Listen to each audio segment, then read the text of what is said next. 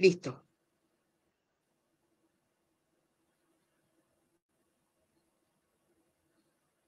Ahí estamos. Ya. Comenzamos una nueva semana. Buenas, Vale, Roxana.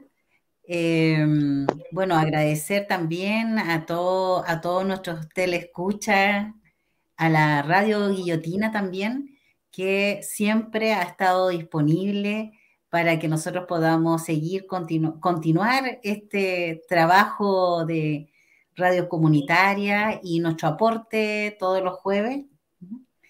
Em, ¿Cómo han estado, chiquillas? ¿Cómo les, ¿Cómo les llegó el desastre? Por acá, hola, buenas noches a todos. Primeramente, buenas noches a todos los que se conectan para ver nuestro programa. Agradecemos el espacio a la Radio Guillotina un placer estar nuevamente junto a Claudia, junto a Roxana y junto a todos ustedes llevándole las, las últimas noticias, digamos, ya que vamos a tocar un tema que es demasiado reciente y que todavía está presente en el sur, que tiene que ver con los desastres que quedan, desastres naturales, de como de las emergencias, digamos, y más que nada lo último que fueron estas inundaciones que dejaron nuevamente a gran parte del sur de Chile bajo el agua zonas que recién se estaban recuperando de toda la pérdida, volvieron otra vez a, recibir el, duro golpe y embate de la naturaleza, entre comillas, pero bueno, ahí vamos a ir eh, haciendo nuestras intervenciones y conversando sobre el tema. Hola, buenas noches. Los saludo también acá desde nuestro programa y y como mis compañeras han dicho, agradeciendo este espacio para visualizar, para conversar, para mostrar eh, temas que afectan la vida, la calidad de vida de las personas. Así es que estamos aquí y démosle. Sí, también tenemos hoy día, em, recién nos avisó que Gonzalo Pavés, vocero uno de los integrantes activísimos de la Coordinadora Ambiental de Viña del Mar, nos va a acompañar un ratito para que nos explique también qué es lo que está pasando en esta comuna, qué es lo que pasó con ese tremendo edificio. Y también todo lo que se ha hecho desde la Coordinadora Ambiental eh, para poder dar señales claras de la situación que estaba pasando con, con respecto a lo que estábamos hablando antes de comenzar eh, que tiene que ver con el avance inmobiliario. Consideramos que lo estábamos hablando acá, eh, que consideramos que es, una es la mayor amenaza que en estos momentos podemos tener como región. O sea, ya no solamente es Viña, sino que se suma también la Vale. Eh, ¿Podrías explicar también los esfuerzos que se están realizando también en Algarrobo con respecto al tema?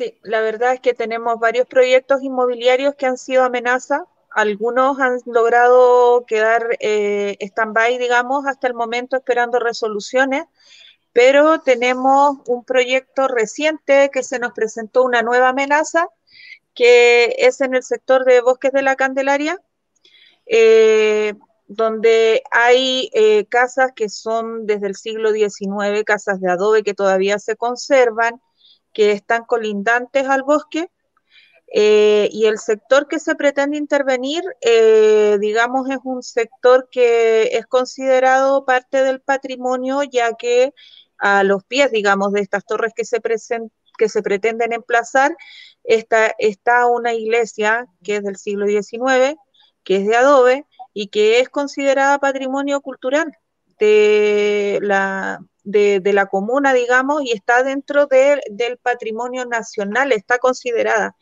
Entonces, nosotros estamos organizándonos como comunidad, los que podemos, y tratando de eh, motivar al resto de, la comunidad de Algarrobo para que nos apoye en la protección del territorio, porque eh, si, si seguimos así, Primero que nada, por las intervenciones que se han hecho, nos estamos quedando sin playa.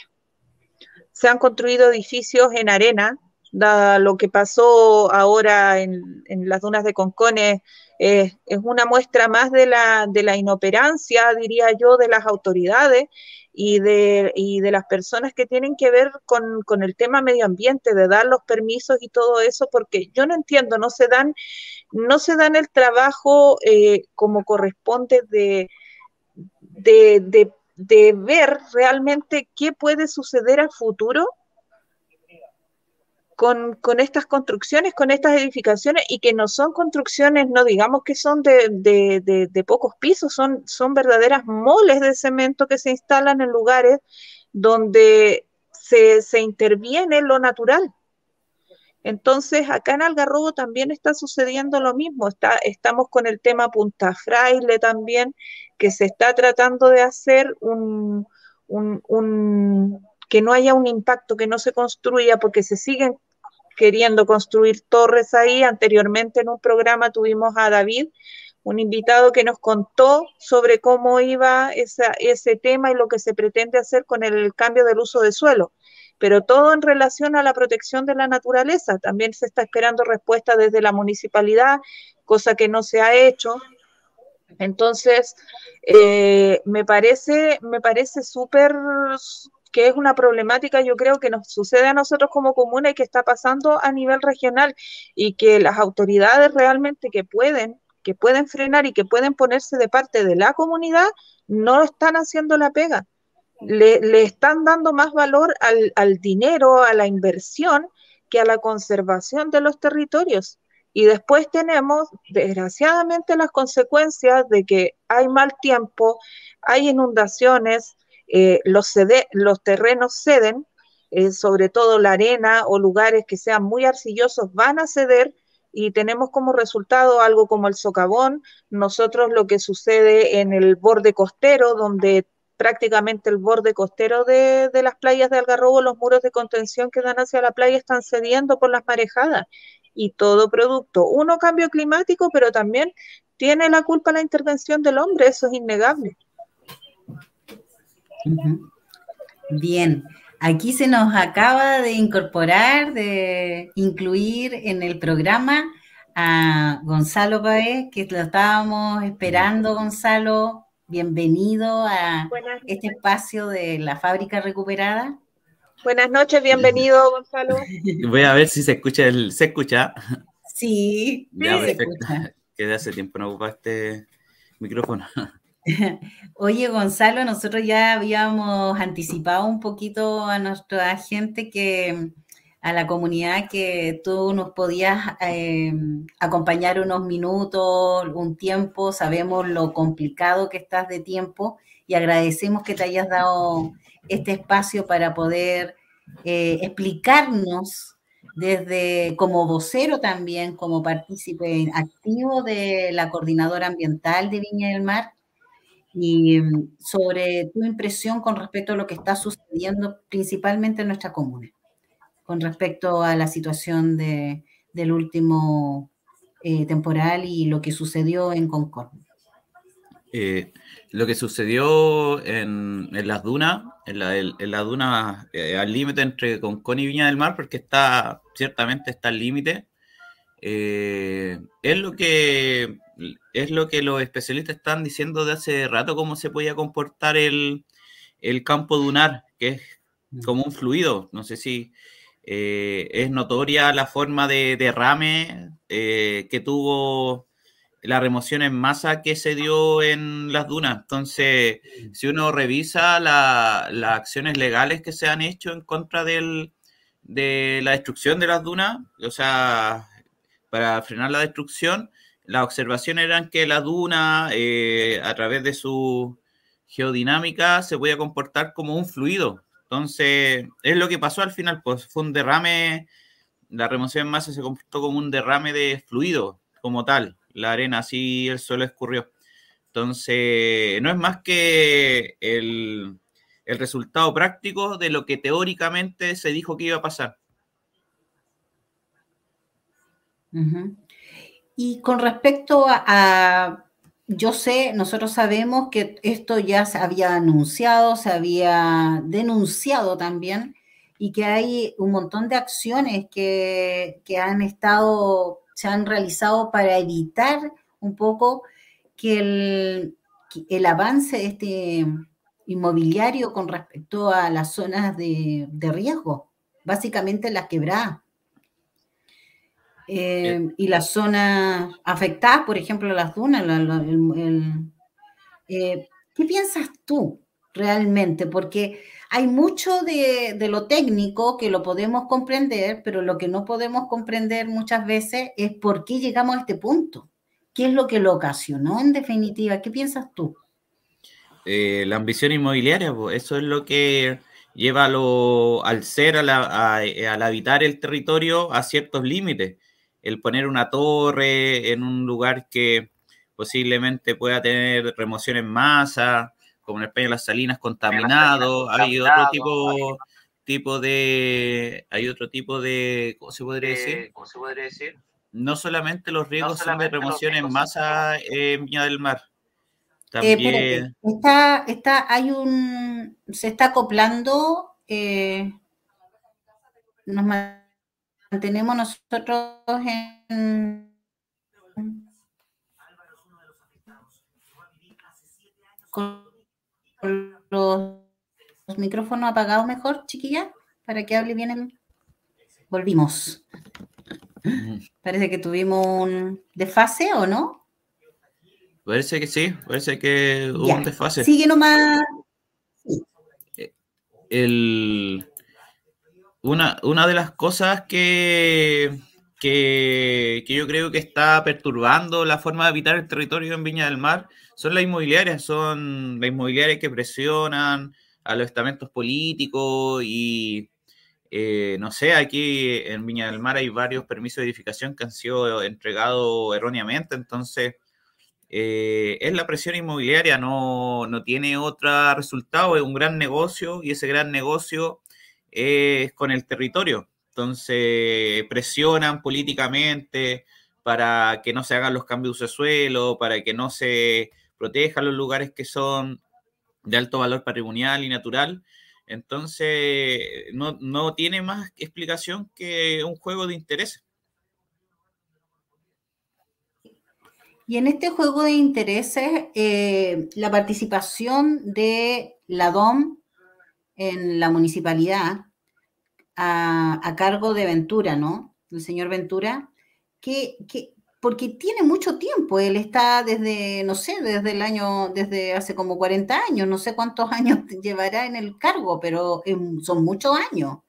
El tiempo de Reginato, mucho más y que, y que a pesar del cambio de la nueva administración, esto no tuvo ningún cambio, esta, esta, esta, esta dirección. Eh, ¿Qué piensas tú? Eh, más de 40 años eh, está Julio Ventura.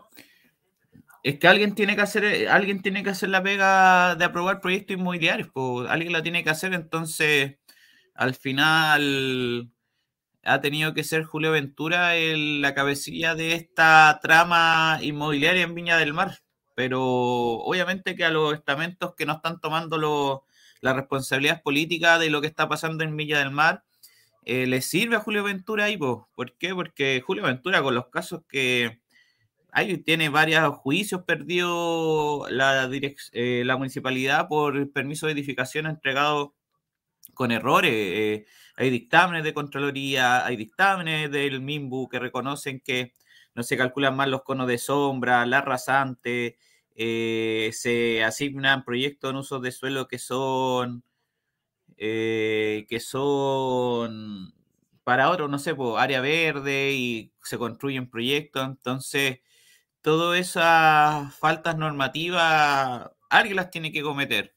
Y aquí en Viña las comete don Julio Ventura, entonces por algo lleva cuarenta y tantos años ahí, por algo es bueno en lo que hace, porque al final fue transformar una ciudad que tenía un alto valor patrimonial en un Miami chilense. Entonces, no, no lo explica más que es un gran negocio, eh, mueve muchos intereses y eso, esos intereses están por sobre los intereses de la protección territorial. Es fuerte igual cuando uno lo piensa, desde el punto de vista de, lo que en, las manos en, que está puesto el futuro de nuestra ciudad. Eh, porque esta persona fue ella eh, nombrada, me imagino, eh, en tiempo de dictadura. Eso tiene una implicancia aún mayor. Entonces, cuando sigue ahí y se le permite y vamos y, aprobando, aprobando, aprobando, y hoy día esto, esto se, es porque hubo este tremendo deslizamiento de duna, pero antes ya hubieron, hubo cuantas irregularidades. Incluso detrás del edificio, ese que, donde se ve de frente el, y junto al socavón, ese, el deslizamiento, hay un edificio medio C que quedó hasta ahí. Entonces, eh, nosotros eh, no nos tenemos que quedar con la primera imagen, porque aquí todo parece que fuera el edificio, el edificio, el edificio, pero hay más que eso. Y sobre todo que es un terreno de dunas. O sea, no nos perdamos del, del enfoque. Roxana, es algo muy similar lo que le sucede a ustedes, lo que pasa acá en Algarrobo también con el tema de cómo se dan los permisos y cómo se hace la, digamos, todo el estudio para el uso de suelo y todo que si se investigara, por lo menos acá un poco mejor, se darían cuenta de todas las irregularidades que hay. No tenemos a lo mejor a una persona que lleva tanto tiempo como ustedes dentro de eso, pero yo creo que ha habido inoperancia dentro de todas las personas que han estado ahí porque todas son serviles a las empresas, a las inmobiliarias en el fondo es un patrón que se repite.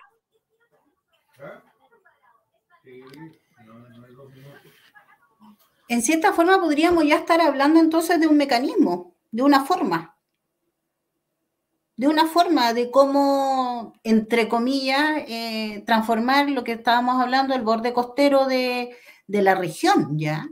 Eh, en zonas de sacrificio inmobiliario, porque, en, en, definitiva ese es el tema. Nuestra gran amenaza, son las inmobiliarias. El lucro. ¿Y, ¿Y qué es lo que lo hace mantenerse? Esa es la pregunta, porque si ya hay tantas evidencias de que esto debe parar, de que hay tantas observaciones, ¿cuántas universidades tenemos en, la, región? que posiblemente han dado algunas indicaciones, han dicho algo, el no conozco bien el, comportamiento de las universidades, los centros técnicos, la, observación profesional, científica, em, con respecto a esta situación. Porque una cosa es que esté el señor Ventura 40 años con la, con, el, con la mano fácil, firmando permisos como loco, ¿me entiendes? Porque yo creo que ya está como para el examen psiquiátrico el señor, ¿me entiendes? Y otra cosa es que, ¿por qué sucede? Sigue sucediendo en, vista o, o, bajo la observación de una administración también. Está bien que la, que la, alcaldía no tenga una, una responsabilidad directa ante, el, ante la DOM. Tengo entendido que tienen como independencia, una es solamente jefa administrativa, pero sin embargo todo lo que es gestión técnica va directamente al MIMBU, ¿no? Eh, la superior jerárquica de, del director de obra es la alcaldesa. Eh, eso ya han habido varios dictámenes de la Corte Suprema donde, claro, siempre se tratan de culpar quién es el responsable, pero ya la Corte Suprema reconoció que el superior jerárquico de, la DOM es la alcaldía. Entonces, si hay falta administrativa, es la alcaldía la que tiene que eh, hacer valer su, su potestad sobre la acción de, de, Ventura o el director de obra municipal en la alcaldía que sea. Entonces, el alcalde, la alcaldesa la que tiene la jerarquía sobre la dirección de obra municipal, especialmente sobre el director de obra municipal. Pero también el mismo, claro que tiene una interacción sobre lo, lo, que va aprobando el director municipal, técnicamente. Pero también hoy día se veía cómo eh, cuando fue entrevistada la alcaldesa, ella como que enfocaba todo en el colector, pero no en el problema de fondo.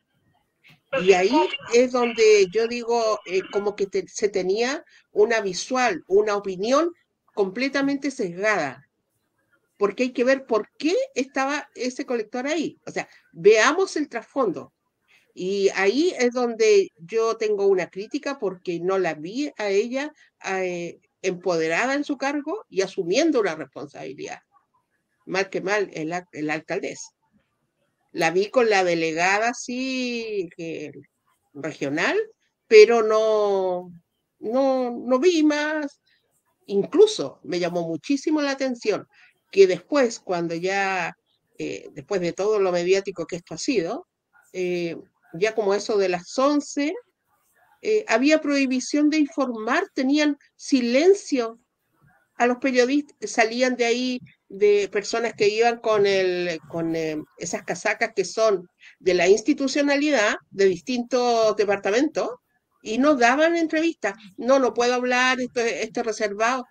Entonces no, no tenía sentido, era como un silencio y yo digo, ¿por qué? ¿No será que primero se, se pondrían ellos de acuerdo para ver qué van a decir? Para que no haya contradicción entre distintos estamentos. A mí me causa mucha duda. Es que lo primera, la primera declaración que dieron fue precisamente esa, a, la, a, la, a, los medios de comunicación, el tema del colector, y no han salido de ahí. Entonces yo creo que puede ir por ese lado, de que hayan hecho una reunión interna, digamos, entre todos, para coordinar bien y que nos salga otra información y en el fondo descartar las responsabilidades que tenga la inmobiliaria y también a la vez que tengan eh, quienes autorizaron el permiso de obra de edificación ahí en ese lugar. Entonces, ellos se van a estar arrancando de las responsabilidades que les corresponden por haber construido ahí primeramente. Sí, el lobby en este minuto, me imagino cómo debe ser. O sea, debe estar la cocina, pero terriblemente candente en estos momentos en Viña del Mar, porque podemos empezar por Concón y este caso Dunar, pero podemos terminar, seguir también en recreo. Por ejemplo, acá nosotros tenemos una lucha, hay una lucha permanente de los compañeros que han realizado constantemente la denuncia de cómo están edificando y cómo está el avance inmobiliario acá, en recreo. Entonces hay evidencias, pero planteadas ya en el paño completo de... Y, y, la otra cosa que me llama la atención, esto en qué momento hace un eco, una resonancia en el plan regulador, ya que tanto hoy día se ha estado, en todos estos días se ha estado hablando de las nuevas formas de planificar, de planificación urbana. ¿Cómo nos afecta a nosotros? Bueno, el plan regulador, eh, quiero decir una cosita corta, hace como un año que no nos citan. Ya hace un año que no tenemos una reunión. Entonces, yo no sé qué estará pasando ahí. Por lo menos tendrían que haber sido cada cuatro meses. No sé qué, ha pasado. Se supone que a nivel regional, eh, este eh, ya lleva desde hace algún tiempo el tema del proceso de plan regulador en todas las comunas a nivel región. O sea, tendrían que haber tenido reuniones, no una, sino varias y continuas, y con la comunidad, con el máximo de la comunidad para informar en qué están y la empresa que está viendo la, el análisis, digamos, si es que hay alguna empresa externa o si la municipalidad eh, directamente se está haciendo cargo de, de, ver este tema con el, este regulador de los cambios.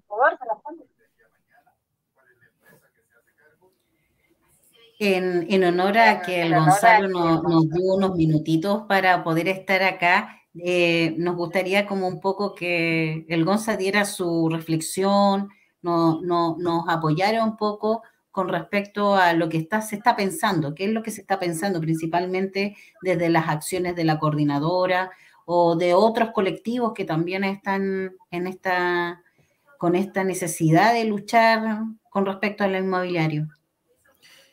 Eh, Eh, es, de, alta, complejidad igual porque igual frente a que nosotros podamos hacer todas las solicitudes correspondientes, hacer todas las acciones administrativas que se necesitan, también se necesita voluntad política y esa voluntad es la que cuesta ver hoy en día, la voluntad de querer de beneficiar, de favorecer a la inmobiliaria y eso no lo veo, no, no se ve que existan oportunidades de eso. Quizá eh, no es por ser pesimista, pero no, no, veo esa intención porque podría haber pasado hace dos años, eh, no sé, entonces hoy en día lo veo súper lejano a realizar modificaciones parciales seccionadas eh, al PRC, algunas protecciones patrimoniales, otras cosas así, no, no se ve muy, muy a la vista, entonces eh, ahora que se termina el PRC también, pueden pasar cuatro años más, cinco años más, entonces eh, está pasando todo esto ahora y, ya hay un daño que ya ha sido ejercido, o sea, las dunas, las torres las dunas ya hay un ejemplo de lo que está pasando, entonces eh, también hay otras catástrofes que pueden afectar, que también nos pueden demostrar eh, lo impacto que puede tener la naturaleza sobre, eh, sobre la edificación en altura o, las torres, porque, no sé, eh, con la nueva tipo de urbanismo aquí en la región, nunca ha habido un terremoto, un ejemplo, nunca ha habido un tsunami, entonces no, no se sabe bien cuál va a ser el resultado de esa interacción entre el, los ecosistemas urbanos y el desastre natural. No, por lo menos en la zona central, el, terremoto del 2010 fue igual bien distanciado de la zona central, lo que se sintió súper fuerte, pero el epicentro no fue acá en la región. Entonces nosotros tenemos que evaluar bien esa situación, esa situación que posiblemente se venga, porque claro, ya tenemos una urbanización altamente densificada, especialmente en Viña, especialmente en Valpo, especialmente en Conconio y otros lugares más, entonces como Quilpuey, Vía Alemana, entonces hay que esperar ese encuentro, ese encuentro con, la realidad de los desastres naturales que pueden pasar. Y pensando en ese escenario, yo creo que ahí ya va a ser un poco más grave porque si pasó con una lluvia, esto posiblemente con un terremoto o otro elemento pueda, eh, pueda ser peor. Entonces, yo creo que ya hay que ir configurando esos escenarios de riesgo porque pueden ser los que resulten, o sea, hacer los análisis correspondientes y las simulaciones de, los escenarios que se, se, pueden dar, porque yo no lo he visto, yo no, no conozco como análisis y que esos análisis estén llegando a las poblaciones, porque al final los que van a tener que actuar en el, en el momento es las personas, entonces no veo que se esté bajando esa nueva forma de, enfrentar estos desastres naturales de una buena forma. De, verdad que creo que no hay un día más de lluvia con el socavón y quizás qué resultado hubiéramos tenido. Entonces, eh, eso más, más, o menos como que lo que analizo, que las secciones no se están cambiando y que hay un escenario de riesgo que a través de esta de este no pensamiento, de este no análisis, porque es un no análisis de los riesgos de densificar en, eh, las quebradas, de evitar quebradas y otros más. Entonces yo creo que lo importante sería eh, enfrentarse a ese escenario para ver cuál es el resultado de, en temas de desastre, de gestión de desastres con esta nueva urbanización.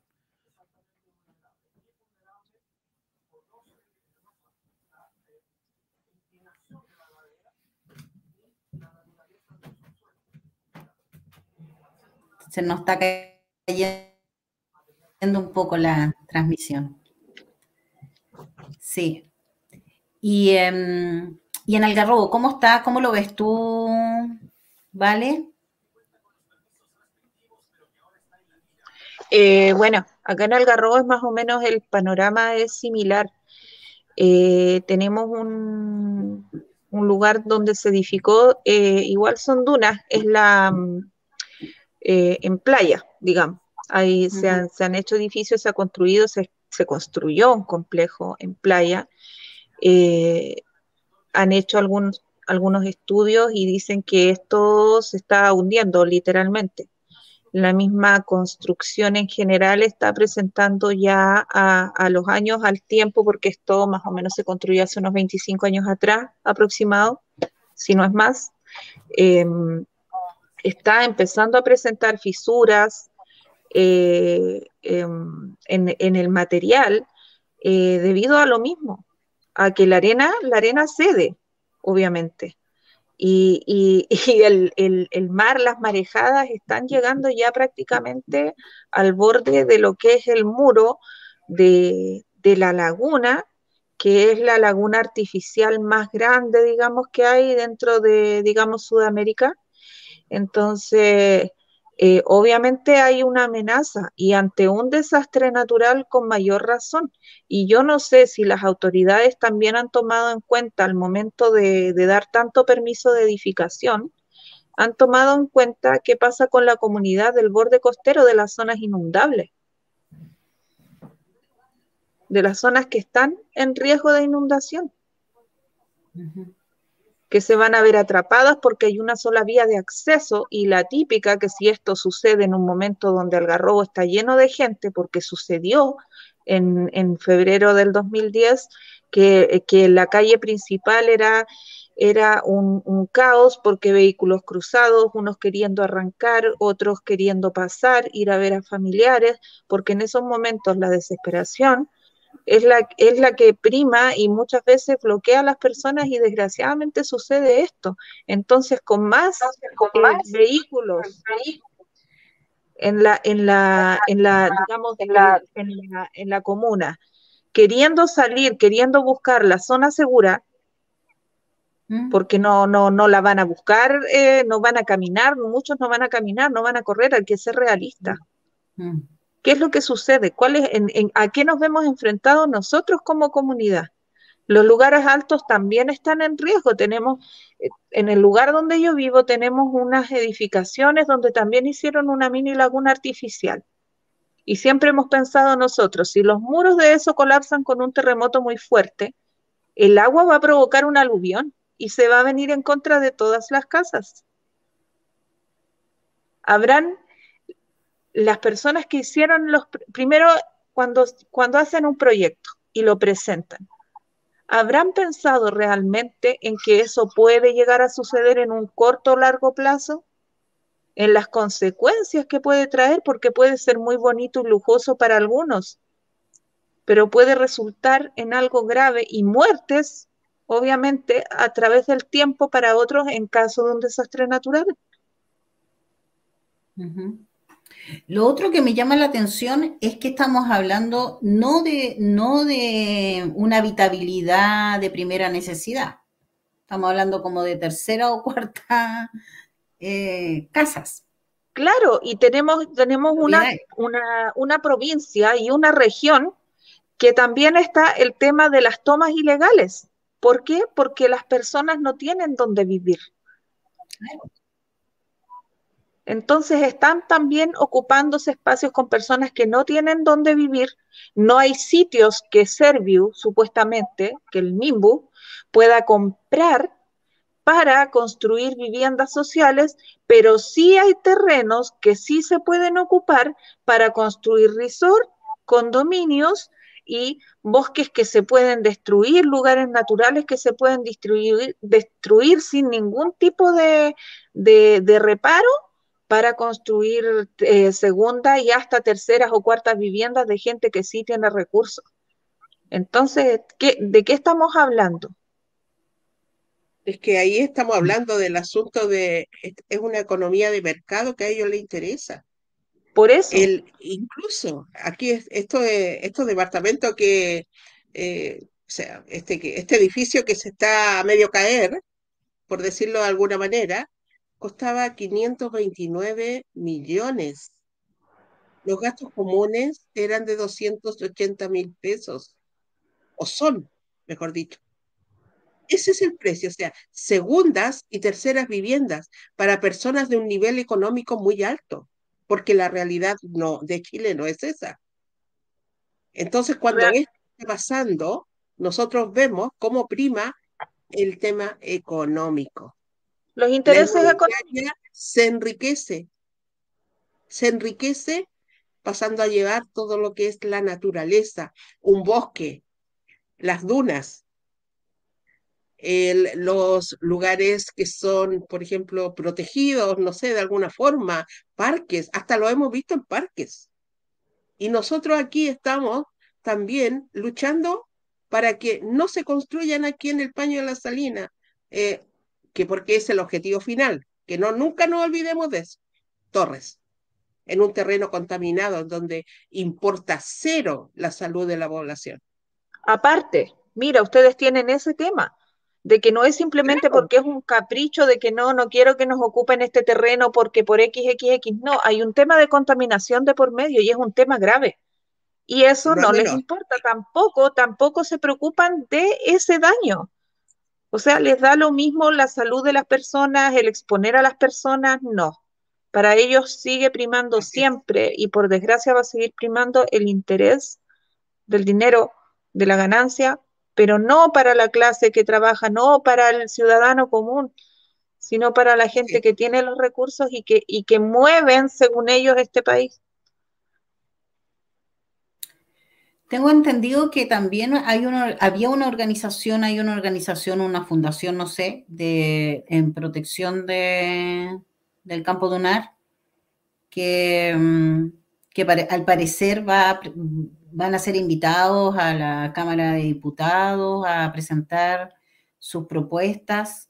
Em, no sé si, si ¿por, me, ¿por qué lo pregunto? Porque en definitiva supongo que, mm, supongo que podrán ir otras organizaciones también.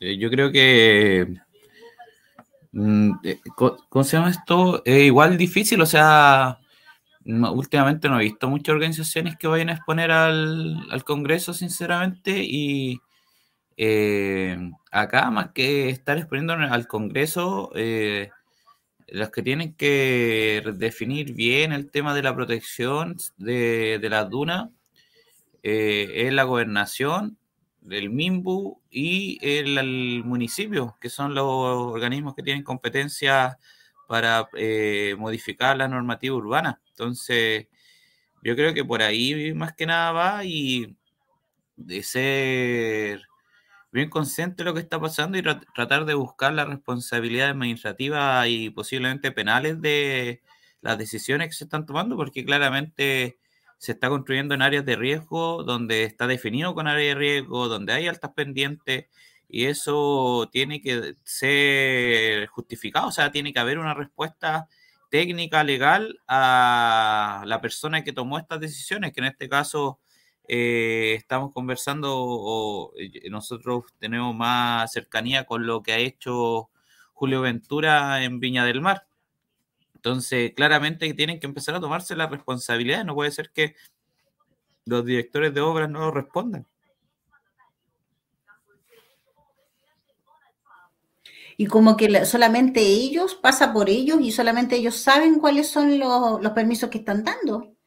Porque siento así como que hay una disonancia, como que la alcaldía como que no se da por enterada o bien se da por enterado después de que está todo firmado. Es como muy extraño esta falta de comunicación que hay al interior, como que se quiere mostrar que, como que se mandan solos, una cosa así. Esa es la impresión que, me da. Esto sucede, por lo menos acá en Algarrobo, sucede las veces que se ha transmitido algunos consejos municipales y se han tocado temas que tienen que ver con inmobiliaria o con la protección, específicamente Punta Fraile, que es, que es como lo primero y más grande, digamos, que tenemos dentro de la comuna que todavía está en esa lucha. Eh, hay una concejala, mujer, la única concejala mujer, que, que prácticamente ha sufrido maltrato eh, por parte de miembros del Consejo Municipal. Eso lo hemos visto nosotros directamente porque la transmisión tampoco es abierta, abierta, es por Facebook, por el canal de la, de la municipalidad, digamos, que accedió a, transmitir de esa forma por Facebook, pero porque hubo una fuerza que esta misma concejala trató de conseguir porque ellos no querían que nada se transmita, querían todo cocinarlo ahí con los precisos, digamos, en su círculo y, prácticamente tener eh, a la población desinformada. Y hemos sido testigos de que muchas veces se emplazaba al, alcalde en relación a proyectos, en relación a consultas sobre permisos, eh, si acaso estaba con, en conocimiento de X situación y el alcalde no se daba por enterado. Entonces, si el alcalde es la autoridad máxima, digamos, dentro de la comuna, suena ilógico que no tenga idea de lo que está sucediendo dentro del lugar donde él está eh, liderando, digamos, o sea, ¿cómo él no va a saber? ¿Cómo, o sea, ni siquiera lee un documento que le muestra, no llega y pone a lo ciego una firma sin realmente saber de qué se trata? Y es una persona aparte, nacida y criada dentro del territorio. Entonces es conocedora de, por sí de todas las, de todo lo que sucede acá y de todo lo que la gente valora, sobre todo lo, lo natural, lo que significan los lugares que ahora estamos tratando de proteger y el por qué. Entonces eso es lo que, lo que suena ilógico y yo creo que de igual manera les pasa a ustedes y yo creo que si esto lo hiciéramos con otros compañeros de otras comunas, costeras o, en el caso, por ejemplo, de lo que pasa en Quintero con la contaminación, con todo, vamos a llegar a la misma conclusión de que las autoridades se hacen los sordos y los ciegos. No dan la cara, no hay transparencia. Ellos se lavan las manos, se tiran la pelota unos con otros, pero a las finales nunca hay un responsable. Nunca. ¿Y cuál es el nivel de, gestión que podemos hacer nosotros también o de presión con, en la comunidad? Porque en definitiva al final ni siquiera podemos acceder a una consulta ciudadana, por ejemplo. ¿Qué es el tema que... ¿Mm? Igual se, podría, hay formas de, convocar a, plebiscitos comunales. Eh, creo que el 10% del último padrón de, de, diputados, creo que, no, no me acuerdo, me estaría mintiendo. Entonces, con ese 10%, si firman ante notario o apoyan una solicitud, eh, si se cumple eso, hay una forma de, convocar a plebiscitos comunales que se puedan hacer ciertas preguntas sobre normativa urbana, sobre otras cosas más. Entonces, o sea, sí se puede, pero conseguir ese nivel de firmas para hacer ese tipo de preguntas igual eh, igual se ha visto, se ha visto en diferentes lados de que se ha hecho votación. El, en, Las Condes, creo, eh, Lavín hizo, no, no me acuerdo dónde fue. Eh, sí, Lavín hizo una eh, para el Parque Padre Hurtado y preguntó a la gente que si querían que eso se conservara como un parque y creo que ganó como un sesenta y tanto por ciento, que aprobó que eso fuera un parque, entonces sí, sí se puede, Sí se puede. Entonces, en, cierta forma, un poco como para ir cerrando el tema y liberarte un poco y agradecerte, eh, Gonzalo, de tu presencia, podríamos un poco armar el, incentivar un poco hacia la consulta, hacia la consulta ciudadana, porque en definitiva vamos a seguir esperando que pasen y pasen desastres y calamidades más o menos, y, esto va a continuar igual, 40 años más el señor ahí, hasta que se muera, o sea, vamos a ir todos al funeral. tiene como 80 años también. Hay que presionar políticamente a, a las entidades que son jerárquicas para que puedan sacar a, a Julio Ventura si las falencias están demostradas penalmente en la corte, entonces eh, es claro, aquí falta el sumario administrativo y sacarlo de una vez por todas y especialmente cambiar las normativas urbanas de, Viña del Mar, eso es imperante, ya no queda casi nada, entonces lo poco que queda igual podría ser parte de una protección mayor, porque ya no queda mucho más que, hacer. Las poblaciones antiguas no son buenos lugares para levantar torres, afectan notablemente la vida de la gente que, que rodea esas torres, entonces eh, yo creo que va más por ahí. Y claro, hacer un intento de convocatoria a un plebiscito comunal, que todos los territorios pongan una pregunta y juntar la firma ante notario y que se haga, que se desarrolle la ciudad, porque el derecho a planificar es de las personas y no de las inmobiliarias como tal.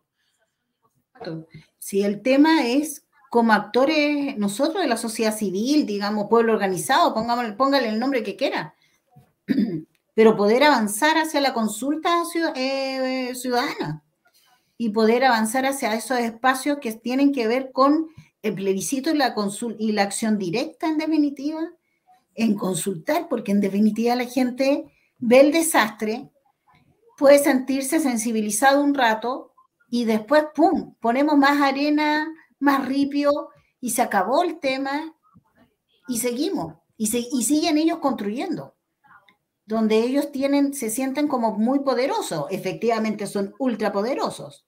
No son cualquier pelagato que va y edifica. Estamos hablando de monstruos pero hasta el monstruo hay que, va a haber que eh, enfrentarlo.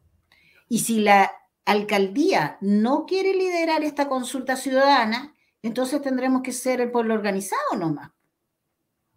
No queda de otra, porque ya los tiempos acabaron.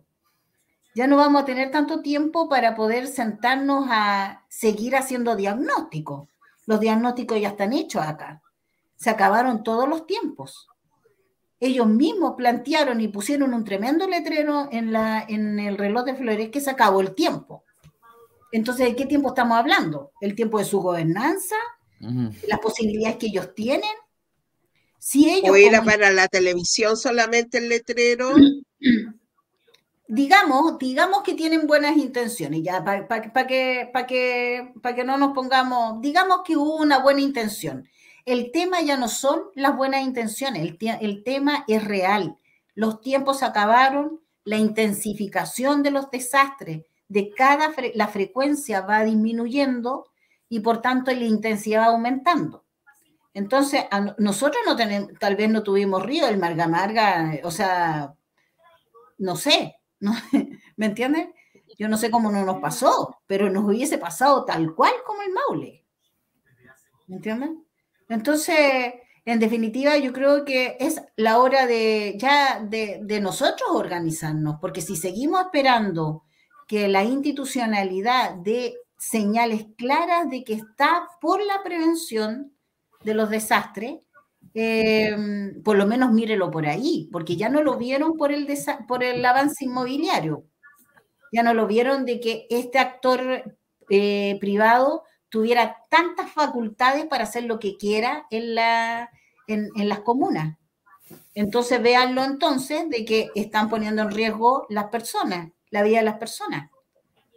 Pero por A o por B tenemos que hacer la consulta igual. Y si la señora Ripamonte, no sé si es señora ya, eh, pero la señora Ripamonte realmente tiene una intención de seguir una gobernanza en, el, en, el, en, la comuna, va a tener que pasar por esta consulta, porque ya no podemos aguantar más. Si ellas la lanzan o la lanzamos nosotras. El 10% del, del padrón de las últimas elecciones, vamos a tener que ver cuántos son en cantidad. Y segundo, sí que realmente tenemos que ir a una notaría, porque es una locura. Hay que andar agarrando a la gente, metiéndola en la notaría, conseguirse el notario y toda la cosa. Muchos notarios no van a estar disponibles porque obviamente son parte, pero el enjambre legal que ellos hacen en las inmobiliarias, si está todo unido. El negocio está armado. Acá no existía una notaría cerca, estaba solamente lo que era registro civil y notarías habían en, San Antonio, digamos, y Casablanca.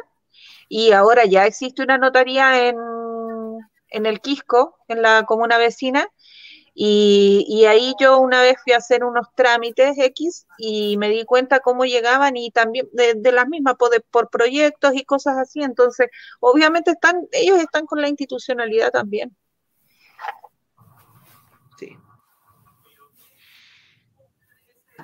Van con el negocio armado. Bien. agradecer al Gonzalo que seguramente ya está, ya con, el tiempo que nos dio, estamos súper agradecidos. Em, ¿Cómo van las gestiones también con la coordinadora? Hay muchos proyectos también que están siendo de otro tipo y yo creo que todos llegamos a la misma conclusión, la falta de protección, ¿no? Eh, es eso, pues, que hay elementos de alto valor natural y patrimonial y que no, no están siendo protegidos. Eso es, claro, es la falta de protección de parte de las autoridades en frente a algo que no es solamente que lo aprecie el ambientalista, el ambientalista, sino que, que la comunidad en su totalidad o en su gran totalidad está pidiendo esto. Entonces, es algo que tiene un alto apoyo igual social. Si esto lo están frenando eh, los estamentos políticos, la gente quiere que se eh, conserve la naturaleza. Así es. Por eso yo sigo insistiendo que hay que insistir en los territorios, más que seguir esperando eh, la acción divina. O sea, ya no existe, ya no fue. Los tiempos se le acabaron, ellos mismos hicieron el diagnóstico, lograron llegar al, poder comunal y, regional en base a estos diagnósticos. O sea, no se siente que se puede hacer los Larry. Se están haciendo los Larry. Porque ellos son los que se están haciendo los Larry. No el pueblo. No nosotros.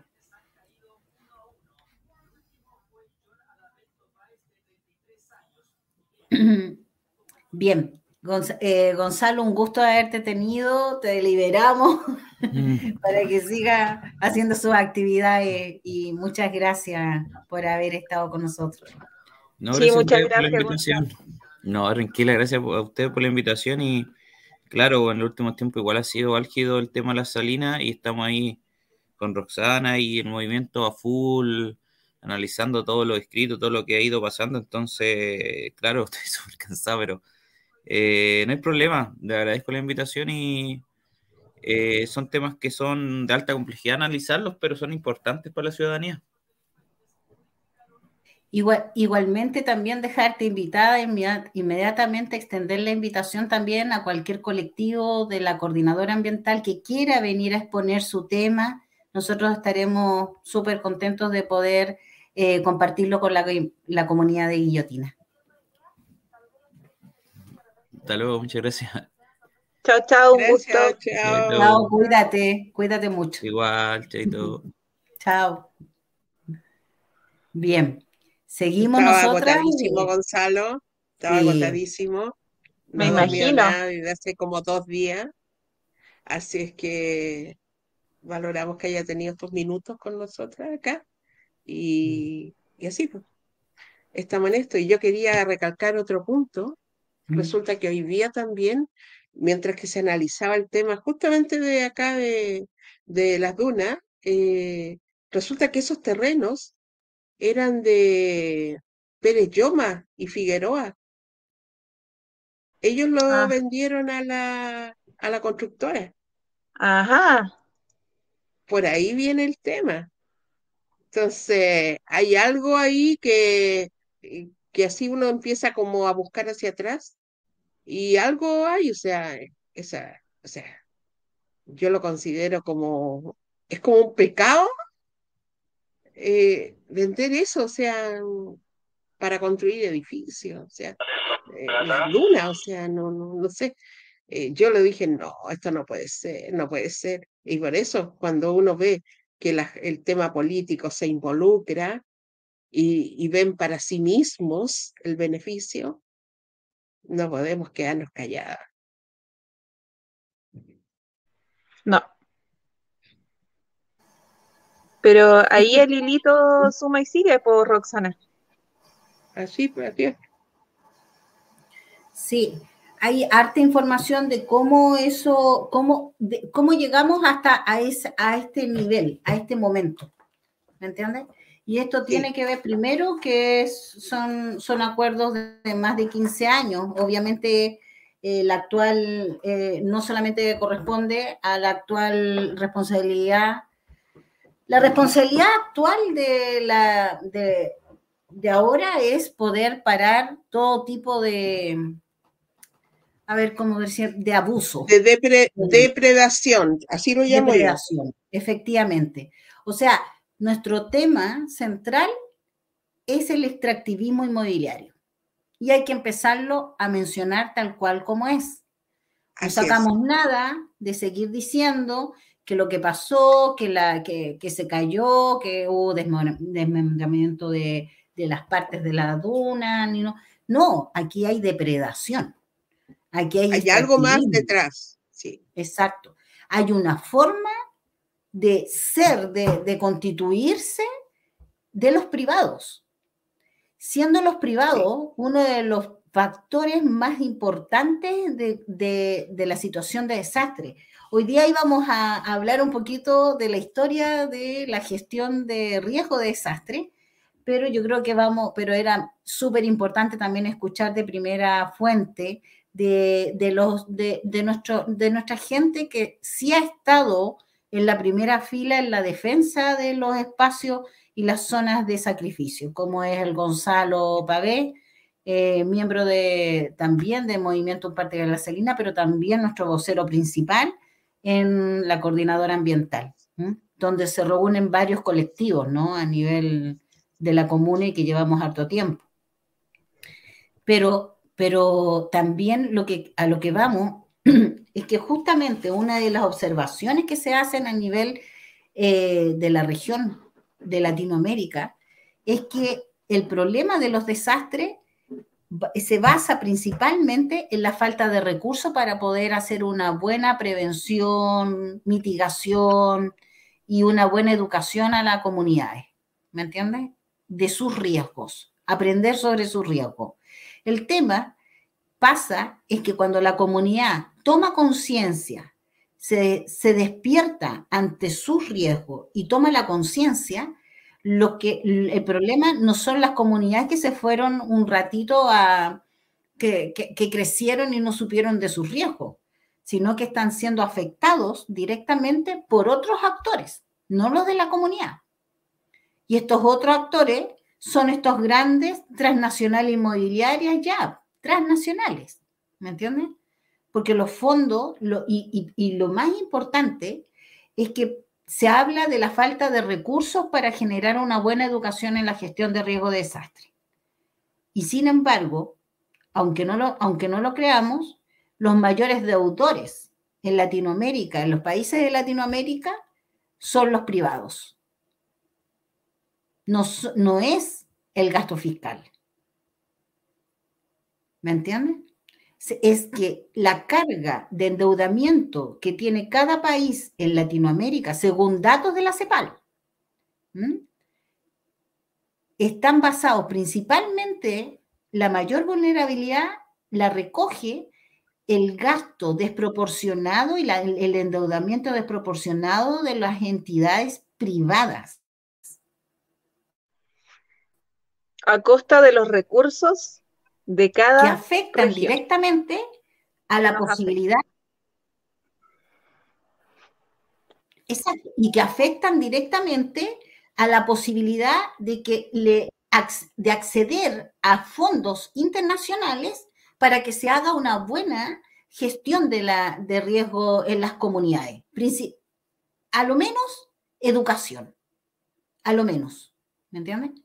Entonces, primero se le dice Oiga, usted, es primero la responsabilidad se torna individual. Aquí no existen derechos colectivos. Entonces, en la medida que sigamos pensando de que es mi riesgo y mi familia solamente, estamos perdidos. Y por eso se nos acaban los tiempos. Las comunidades que son realmente inteligentes, que están tomando conciencia de sus riesgos, son comunidades que defienden sus derechos colectivos, no el individual. No es uno más uno. No es individualidad más individualidad. No, no es la suma de individualidades. Es el cuerpo colectivo que toma medidas colectivas. Así como se dice, si el desastre fue de tal envergadura, hay que tener medidas de ese nivel. ¿Me entiendes? Para la recuperación de la población y de sus comunidades y de sus bienes productivos, básicamente el bien productivo, ¿me entienden? por ejemplo, en este caso, de, este, de esta catástrofe, que son los bienes, los bienes agrícolas. Cuando se plantea de que existe una emergencia agrícola, es porque tú estás planteando ya el primer nivel, la primera mm, prioridad es la, el poner eh, en resguardo la vida humana. La segunda es poner la vivienda, los lugares donde habitan las personas, donde hacen, donde, donde viven. Y en tercero, sus, sus medios de producción y de sostenibilidad económica. Porque una comunidad, cuando se ve afectada, se ve afectada en todas las áreas, no solamente en una. ¿Me entienden? Y ahí es donde está el, tema.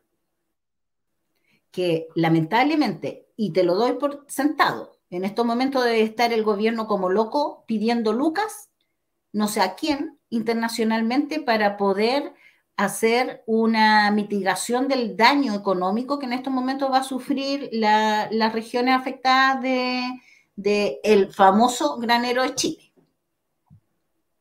¿Me entiendes?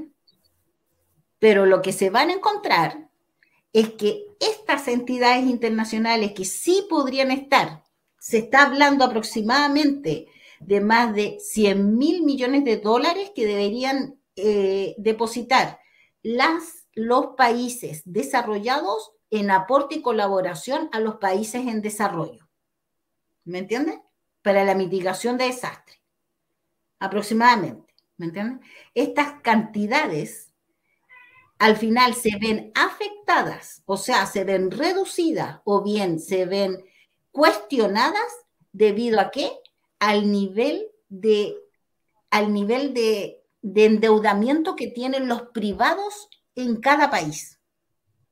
Y por eso voy a, eh, me dirijo directamente hoy día que quede por lo menos en la retina que nuestra vulnerabilidad para poder asumir un gasto en reducción de riesgo de desastre o en mitigación o en recuperación está asociado a que si nosotros tenemos un endeudamiento de qué calidad, de, qué cantidad de endeudamiento como país a nivel internacional en los fondos internacionales. Y que lamentablemente no es el, el gasto fiscal, sino que son ellos mismos que generan el desastre, en este caso el problema inmobiliario, los que están siendo, los que están más endeudados que el mismo pueblo en su gasto fiscal. No sé si me, me hago entender. Sí, sí. Sí, Claudia, y lo otro también es que obviamente les conviene esa desinformación que la comunidad tiene en relación a la organización y a saber todo esto. Ellos lo han manejado desde mucho tiempo. Por algo no se logra nunca tener una organización al 100% de comunidades. Y hay algunas que sí resaltan, pero muy pocas llegan a buen puerto por esto mismo, porque en esta materia, como en muchas áreas de cosas que socialmente nos traen bienestar a nosotros, a ellos les conviene la desinformación, la desinformación de la comunidad. Te quieren ignorante, no te quieren informado. Y esto va a seguir pasando. Pasa con el tema desastres, pasa con el tema económico, con el tema político, con el tema nuestros derechos, pasa con todo.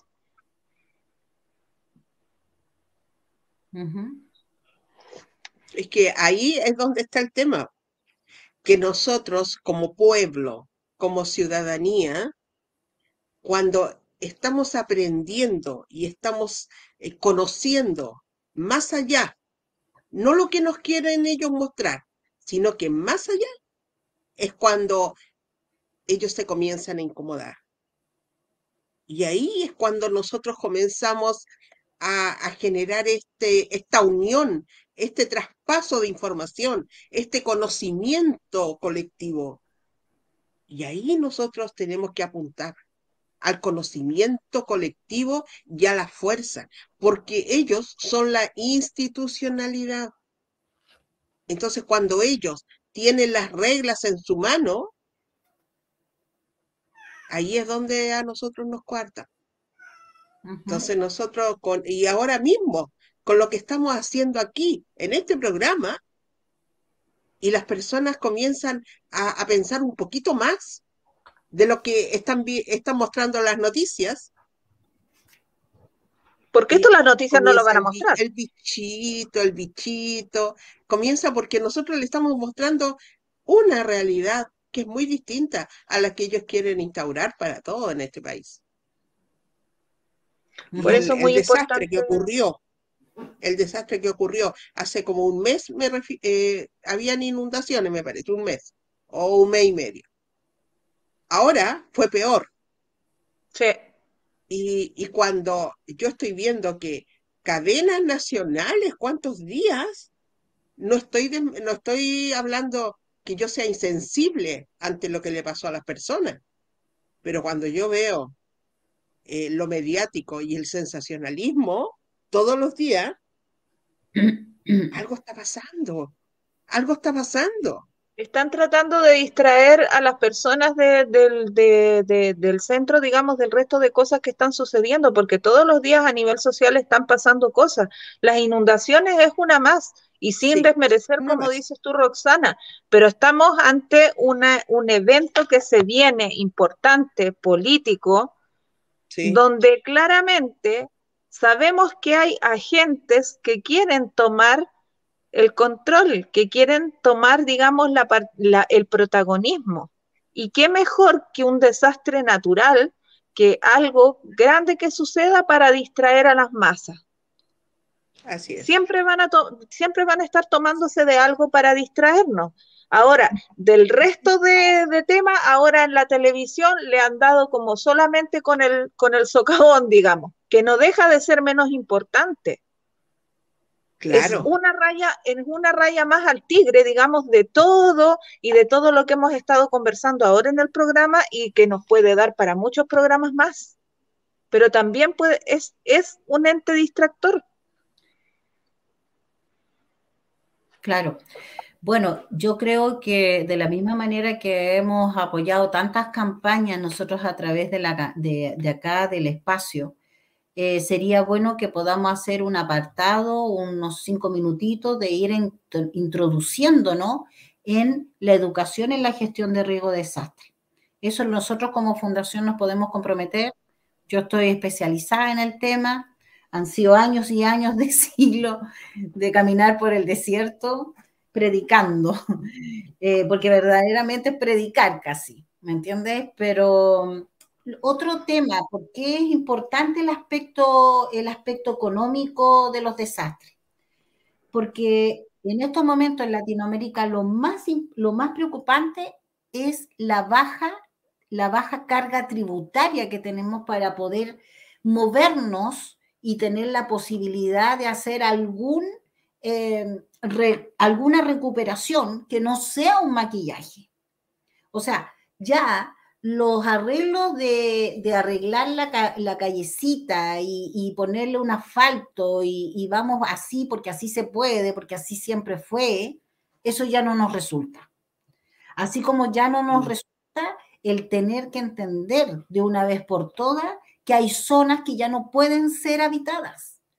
Pero eso como recae directamente ante el pueblo que está angustiado ya y que se fue con, China a vivir al último punto del, del cerro, donde está viviendo con la amenaza candente diariamente de, de, habitar las quebradas, pero no porque quieren, ni porque sea tan folclórico, ni porque es lindo, sino que simplemente es la única opción que le está quedando de habitabilidad. Entonces, si no lo sumamos, no, no, no lo asociamos al aspecto económico de lo que nos puede resultar, esta situación a nivel nacional nos va a salir más cara que cualquier otra, que cualquier otra cosa. En estos momentos lo que quiero decir es que la prioridad, ponerle, no solamente en gestionar, la gestión no es solamente eso, es la resiliencia. La resiliencia es económica. Y si tenemos problemas con una baja carga tributaria, o sea, no somos capaces de generar un, mecanismo de ingreso de los tributos, de los impuestos, vamos también a estar con una pata, vamos a estar también caminando eh, en forma... Siempre cojos. Claro, ¿me entiendes? Aunque no es lo único. Ojo, una cosa es la baja carga tributaria, o sea, al fisco no le entran lucas, ¿me entiendes? Pero no le entran lucas porque aquellos grandes privados, ¿me entiendes? Las corporaciones que se le dice, ¿me entiendes? Eh, no, no, no financiero, el cooperativo, el sector cooperativo no financiero, que son los privados, tienen, están altamente endeudados. Entonces tampoco es justo que al pueblo le pidas y le digas, perfecto, hay que hacer una reforma tributaria porque necesitamos ahora prepararnos ante los desastres y vamos a tener que hacer una readecuación de nuestros planes reguladoras porque vamos a tener que vivir de otra manera porque esto se viene, este discurso se viene. Sí, pues. Se viene. Va a ser mañana mismo, van a ver cómo la institucionalidad la gubernamental va a empezar con que necesitamos, ya, perfecto, estoy de acuerdo, pero estoy de acuerdo en qué sentido? Estoy de acuerdo en el sentido de que podamos visibilizar y transparentar realmente cuál es el, el nivel de endeudamiento que tienen los privados, porque son ellos los que nos están haciendo el gran socavón económico. Entonces, nuestros procesos de recuperación en las comunidades va a ser cada vez más deficiente. ¿Por qué? Porque este sector privado no se pone al día con sus deudas. Son ellos los endeudados. Y eso es lo que tenemos que entender. Traído directamente de las, de las indicaciones dichas y de las últimas declaraciones de la CEPAL. No estoy hablando de, de que vino Putin a hablar de esto. No. ¿Me entienden? Y el otro gran elemento importantísimo para una buena reducción de riesgo de desastre es en el tema económico es los altos índices de evasión y elusión fiscal. Y nuevamente nos encontramos con aquellos grandes seres que evaden impuestos. Que no quieren pagar impuestos. ¿Me entiendes? Y que tienen un secreto en sus cuentas, secreto bancario y secreto en impuestos internos. Y que se les permite, se les permite. Y se les permite, se les permite y nadie hace nada. nadie hace nada. Multas mínimas y a un pequeño emprendedor, si tienen que sacarle una multa, son multas millonarias. ¿Hasta cuándo va a haber esa irregularidad y permitida y, realmente ya cabe en ser prácticamente un delito a ojos vistos y nadie hace nada. Exacto. Entonces, lo que estamos diciendo, entonces, lo, preocupante de, es la baja carga tributaria. Todos podemos estar de acuerdo, ¿no es cierto? De Arica a Punta Arena, ya, perfecto. Hay que, hay que hacer una, hay, hay que aumentar el, el tributo, ¿no es cierto? Eh, pero ¿qué es mayor? ¿Qué es lo que genera por, prioridades? Eh, ¿Qué es lo que está generando mayor eh, la baja carga tributaria? La evasión y la ilusión, llegando al 6,3% en la región a nivel de Latinoamérica. ¿Me entiendes? Imagínate los países cómo nos empobrecemos por esta situación. ¿Me, ¿me entiendes? ¿Qué es lo que significa esto del 6,3%? Porque uno habla en número y pareciera que estuviéramos hablando en, chino, ¿me entiendes? ¿Qué es lo que significa? Según estudios, la mitad del gasto fiscal, cuatro veces de lo que significa gasto en programas, solamente por evadir, solamente por evadir y eludir. Cuatro veces de lo que significa gasto en programas de protección social. O sea, todo lo que tiene que ver con que nosotros tengamos mayores programas a nivel de protección social también se ve afectado por esta situación de elevación y la ilusión. Señores diputados, señores senadores, señores empresarios de este chilito lindo que lo tienen comprado entero, Estamos en conocimiento de todo lo que ustedes evaden y que nos perjudica socialmente, porque realmente le están robando a Chile. A cada chileno le están robando. Ese es el tema. Que en estos momentos la, la, la protección, la gestión real del riesgo de desastre tiene que ver de a dónde, quién se está llevando la plata y no la platita, la platota. ¿Me entendéis? Que significa, mira, este 6,3% es un gasto mayor que educación y salud, que lo que podemos, que los países todo lo que se podría hacer con ese dinero. En educación y salud, o sea, este 6,3%, solamente si retuviéramos, si pudiéramos parar la evasión y la ilusión del gasto fiscal, que lo hacen los privados, porque no me va a decir que porque no me pasan la boleta del pan hay un 6,3%. ¿Me entiende o no?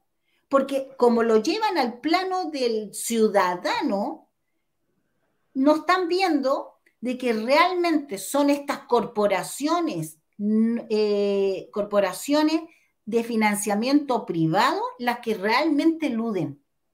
Entonces, si usted va a tener, va a realizar un gran desgaste a nivel nacional de andar de Arica a Punta Arena por todos los trenes de Chile, por todas las comunas, andar hablando de una buena, em, de una buena reforma tributaria, por favor, lo primero que uno quiere escuchar es cómo van a hacerlo para que dejen de evadir y eludir el gasto fiscal, la, ilusión de los privados. Lo primero, antes que como ciudadano decirme, oiga, le voy a subir los impuestos. Porque ¿qué está haciendo la derecha? Está tomando justamente ese elemento y se lo están poniendo en contra. Y le están diciendo a la gente, a los ciudadanos chilenos, le están diciendo, oiga, le van a subir los impuestos. Todos los días le van a subir los impuestos. Solamente hay que meterse en los podcasts de estos momentos, que en estos momentos están. Ahora que estamos en vivo, en estos momentos seguramente, haga, google, por favor haga un, un zapping en el YouTube.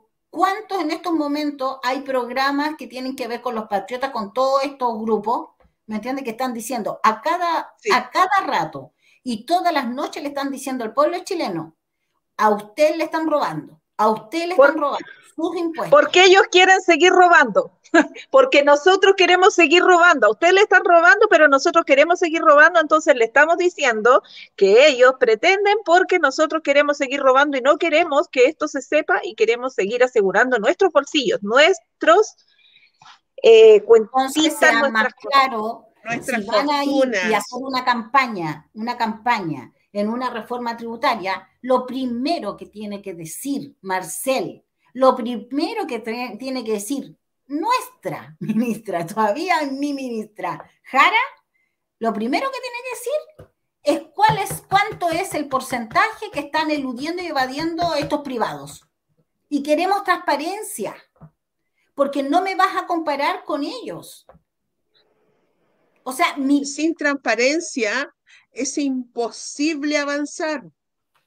Es imposible que alguien vaya a creerles. Ese es el tema. Estamos tan engañados, estamos tan defraudados, que sin la transparencia que digan A, B, C, y sobre todo lo que dijo Claudia, o sea, en este país, las grandes fortunas, ¿qué es lo que hacen? Ellos están ahí, pero cada vez sus arcas están más llenas. Mira, señores empresarios, todos los días. Es nuestro. Señores empresarios, todos los días se muere gente en los hospitales porque gracias a su evasión de impuestos no hay recursos para salud. Es así de simple. Tenemos lista de Gracias.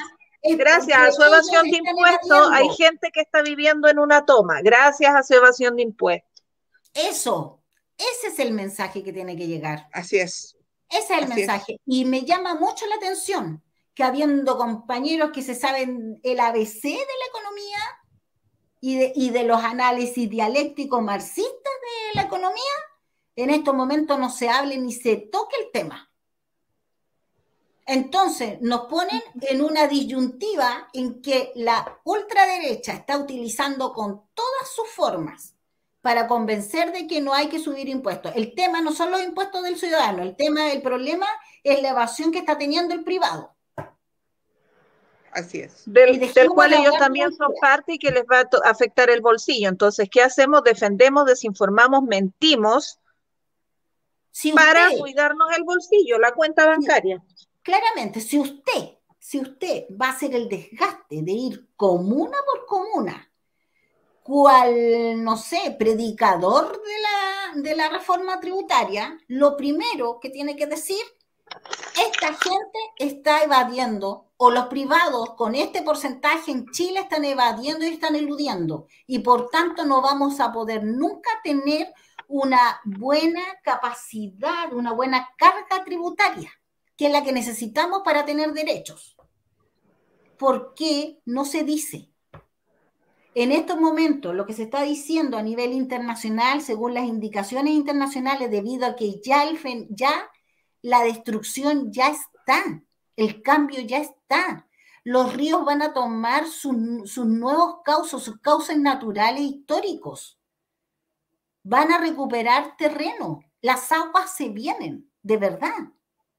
Entonces, para que no terminemos hablando del último diluvio y terminemos hablando, la escribiendo la tercer testamento de la iglesia, ¿me entiende? ¿Cómo fue el diluvio? ¿Me entiende? El 2024. Entonces, por favor, hablemos de la estructura económica que incide en la magnitud de los impactos de carácter de la naturaleza, de los desastres de la naturaleza. Y también los provocados por el hombre, pero eso lo vamos a dejar para, otra, para, otro, para otro evento, pues, claro, de la guerra. ¿Cuánto nos cuesta a nivel humanitario planetario mantener una guerra?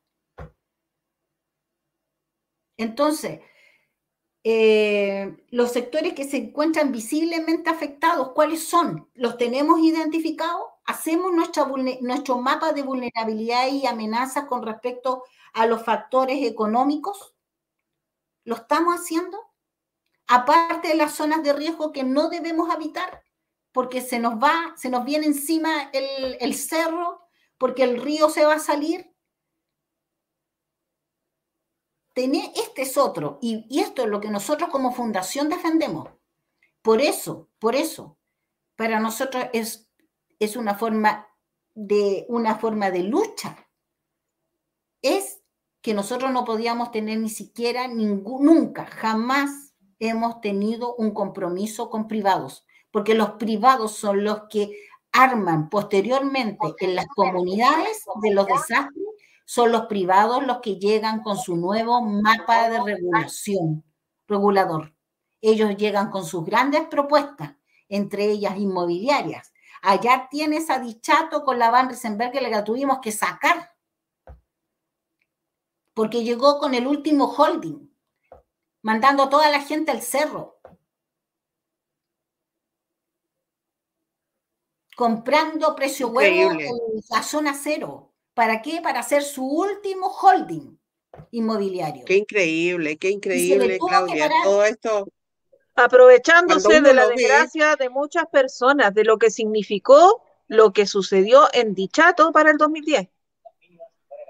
¿Qué es lo que pasó Eso ya es ser inhumano. Eso ya es, ser inhumano. ¿Qué es lo que pasó en los últimos incendios? En el verano. Santa Bárbara. Atrás del incendio vienen los grandes eh, holding transnacionales para comprarse los terrenos a precio de huevo y desplazando a la gente, a las comunidades. Y después hablamos de que es migración climática. No, señor, no es migración climática. climática. Esto se llama abuso. Es la agricultura, la pesca y la minería los tres elementos en Chile que están con que son la base estructural de nuestra economía. ¿Lo entendemos o lo entendemos? ¿Cachai? Y son las tres áreas en la zona y las comunidades que tienen gran potencial de esto, que tienen fuerte capacidad de explotación, las que están más amenazadas en Chile. Entonces, yo lo que quiero es que hagamos un ejercicio en un próximo encuentro del mapa de riesgo real de Chile. Mostrémoslo. ¿Cuáles son las zonas? Y van a ver cuáles son los, los medios, los recursos naturales, los bienes naturales, ¿me entiendes? Que están en estos momentos generando, están siendo extractivados o están en, en producción de extractivismo. Y te vas a dar cuenta que en esos mismos lugares es donde se producen los más grandes, los más grandes desastres naturales. No es coincidencia, señor. Yo siempre he pensado que no es coincidencia, porque uno cuando lee esto, eh, no puede ser, o sea, eh, lo que pasó con los incendios en el sur. Cuando, cuando nosotros lo vimos, decía, ¿cómo puede ser esto? Ahora lo mismo que está pasando con, eh, con, los ríos aquí en el sur, o sea, lo que pasó, eh, no, no, me cuesta, me cuesta creer que esto fue como solo, así como que, ay, ya, hoy día se inundó. Debe haber algo detrás de eso. Intervención de la, una cuenca, una intervenida. Claro, las riberas intervenidas, las hidroeléctricas que se han hecho, han removido terrenos. Los embalses. Chicas, antiguamente, antiguamente, llovía, ¿cuánto llovía en Chile antes? Y no pasaba todo este desastre que está sucediendo ahora. Deforestación, todas esas cosas tienen mucho que ver con todo esto. La mega sequía, no es sequía, es saqueo. Ya lo hemos dicho de tantas formas, pero ahora falta unir los cabos, porque parecer, al parecer nos tienen tan fragmentados. La, la, guerra psicológica es tan grande que nos quieren tener pensando un poquitito aquí, un poquitito allá, un poquitito allá. Todo es poquitito. ¿Me entiendes? No, señor, ya no es poquitito. Todo malintencionado. Todos los hilos, todos los hilos conductores dan a lo mismo. Todos los hilos conductores dan a lo mismo. ¿Y qué es lo que pasa? ¿Qué es lo que pasa en esto? ¿Y por qué yo hablo del factor económico de los desastres? ¿Por qué? Porque en primera instancia ya se está diciendo a nivel internacional, ya lo está diciendo medio mundo, todas las organizaciones, ahí ven ustedes cómo corren allá en Europa, que la cultura de sprint se llama, se tiene que terminar. Así se le denomina. Es un factor económico, la cultura del sprint, que significa el aceleramiento del desarrollo. Vienen tan acelerado la cosa. El extractivismo proviene de una cultura de sprint. Sprint, así se llama. ¿Y qué significa? El aceleramiento de los procesos de producción que llegan al extractivismo de cada área de, de los bienes comunes, de los bienes naturales comunes. ¿Me entiendes? Eso se tiene que llegar a la ralentización, se tiene que volver a, bajar los niveles de, de, desarrollo, disminuirlos en pos de un bien común. ¿Cuál es el bien común? La mantención del planeta. A, este, a esta altura es del planeta. ¿Me entiendes? Entonces tenemos que aprender que primero tenemos que disminuir los procesos de aceleración del desarrollo. Para eso tenemos que llegar no al sobredesarrollo y a la sobreexplotación. Tenemos que terminar esas, esos modelos. Eso lo hemos dicho por todos lados. los ambientalistas son expertos. Fueron los primeros que llegaron y dijeron no más, no más extractivismo. ¿Me entiendes? Pero somos nosotros también los que tenemos que, en, como en nuestra vida cotidiana, que tenemos que incorporarlo. Y tenemos que aprender a decir los, en los términos que se manejan a nivel internacional que se está luchando. Porque si no seguimos hablando de el socavón y de que se cayó el árbol. No, se está terminando el planeta, de verdad, a nivel global. La normalidad que conocíamos se terminó. Se terminaron los tiempos, se acabaron los tiempos de la normalidad histórica y que venía en la etapa industrial. Se terminó. ¿Por qué? uno de los grandes elementos es debido al factor económico de sobreexplotación. ¿Y eso lo entendemos o lo entendemos? Entonces, lo que estábamos diciendo recién, cuando estaba el Gonzalo, vamos a la consulta popular, vamos, avancemos, por favor, ¿cuáles son nuestras herramientas para defendernos? Si esta institucionalidad es sorda, muda y más encima viene retrógrada, no sabe nada, no quiere reconocer riesgos, no quiere reconocer daños. Ellos son ellos altamente narcisistas porque son solamente un actor los que escribieron esa constitución. ¿Quiénes? Los privados. ¿Y los privados qué tienen? Tienen evasión, ilusión y más encima le deben a todos los niveles, a todos los bancos internacionales. ¿Hasta cuándo? Ay, bueno, eh, es, un, es, un, temazo realmente, ¿eh? es un temazo. Y pensar que todo está entrelazado y todo, como decía la Vale, desemboca donde mismo. Y es cuando decimos la madre de todos los males. Así es que, bueno, vamos a tener que seguir desarrollando este tema, pienso. Ya llevamos una hora y media ahora. Sí, y Yo creo vamos a tener que seguir desarrollándolo porque, tener, como tú sí, dices, vienen más, eh, vienen más eh, desastres. No es por ser ave Sí. mal agüero, estamos viendo solamente la realidad.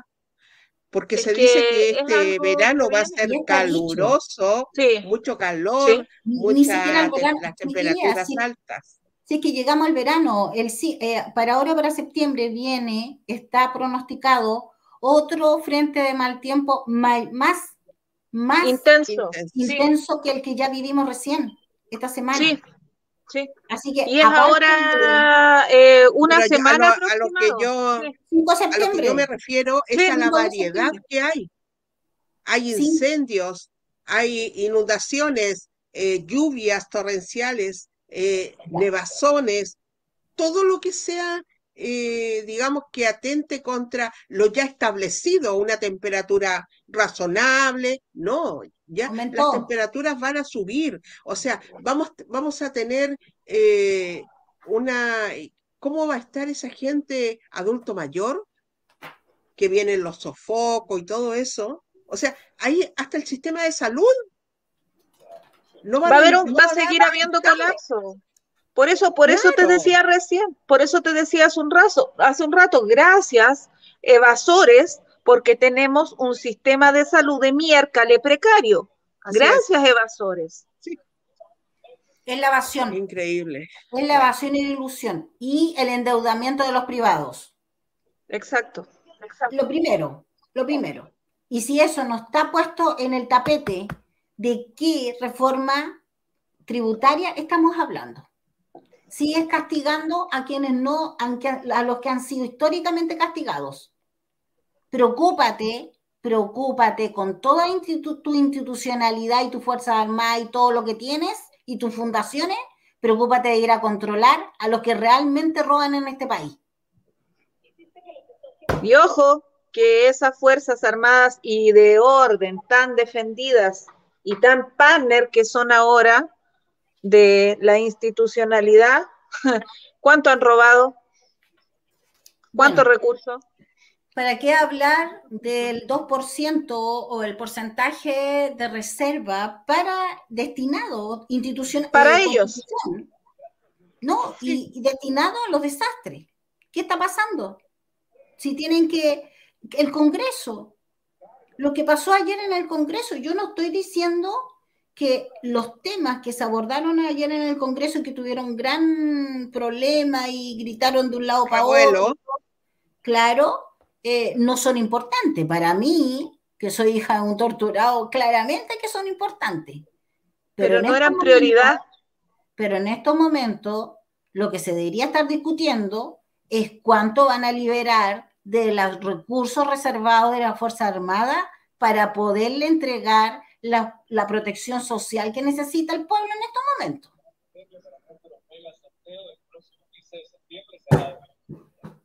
Bueno, Entonces, harto paño que cortar, tenemos harto que de hablar. y esperemos que la otra cosa que también sería bueno, porque es parte, es parte hablar, es con respecto a todo lo que se da en los acuerdos internacionales que van, firman como locos y después no se hacen cargo. Empecemos.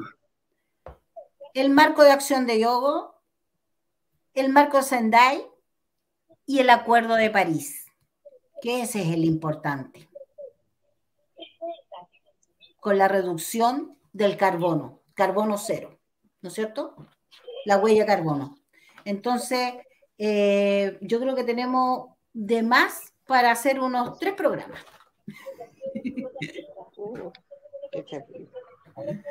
Imagínate. Estamos súper bien, súper bien. Sí. Ya, yo creo que vamos a tener que terminar ahora porque... Sí, terminemos nomás y, y bueno, siempre un saludo grande, grande, grande a toda la comunidad. Eh, nosotros como fundación estamos muy contentos porque recibimos la buena noticia de parte de, de, la radio guillotina de la plataforma de poder comenzar un nuevo espacio que será, que se llama Ni, ni, ni, pan, ni, ni pan ni circo, y vamos a empezar a hacer un pequeño análisis sobre el acontecer de la esta nueva proceso constitucional básicamente para poder poner los puntos en la I de por qué nosotros dudamos de este proceso y también tenemos nuestras observaciones y vamos formando, pero fundamentando. La idea es poder llegar a esa urna totalmente claros porque estamos decidiendo lo que estamos decidiendo. Buenísima, buenísima. agradecer nomás nuevamente, chiquillas, nos vemos la próxima semana. Nos vemos. el próximo jueves. El próximo jueves. Chao, chao. Un abrazo. Chao, que descansen. Chao, chao. Cuídense. Igual.